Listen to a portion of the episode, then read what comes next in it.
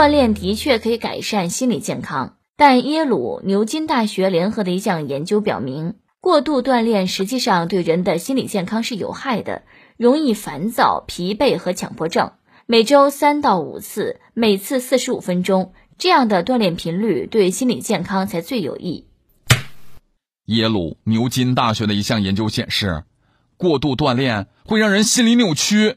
得了，就这一句话，不就给懒人找到了不运动的科学依据了吗？吼！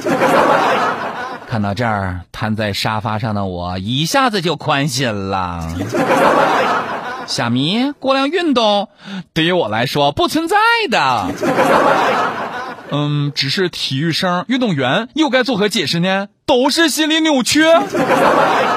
过量运动抑制心理扭曲，超过三个小时过量运动比不锻炼更有害。而我担心的不是过量运动，是压根儿没动啊。